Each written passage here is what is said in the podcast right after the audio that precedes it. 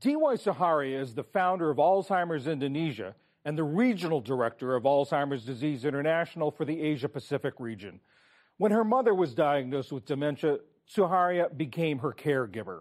Today, she's raising awareness for dementia and improving quality of life for both patients and their caregivers.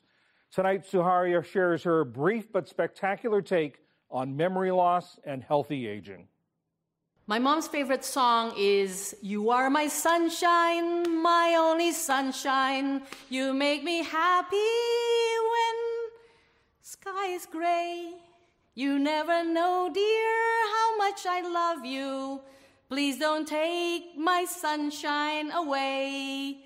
My mom was diagnosed with dementia, but whenever we sing that song, she will clap her hands, her body will move, and she's alive.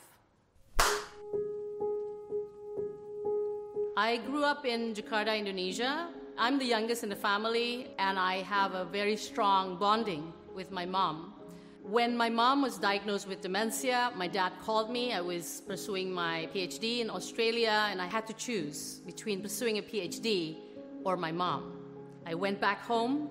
I became a full time caregiver. I felt so lucky to have the opportunity to take care of her before she passed away.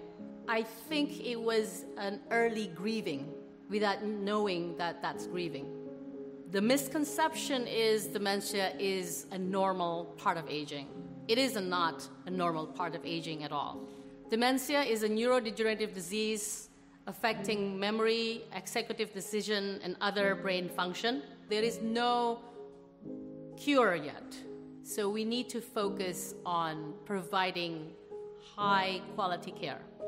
When I've decided to take up the role as a caregiver in my family together with my dad, it's a full time job that's affecting not only the person with dementia, but also the entire family. Burnout is one of the highest uh, problem on caregivers, which led me to establish Alzheimer's Indonesia. Alzheimer's Indonesia aims to improve quality life of people with dementia and family caregivers. The focus is on living positively, not focusing on what they cannot do, but focusing on what they can do. Involve them, ask them to participate, be a part of a community.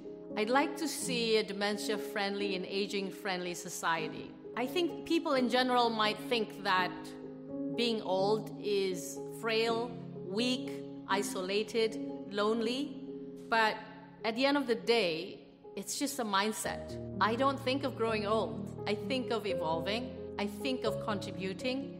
And I thank my mom for giving me this opportunity through her disease to help other families so they can navigate their journey of caring.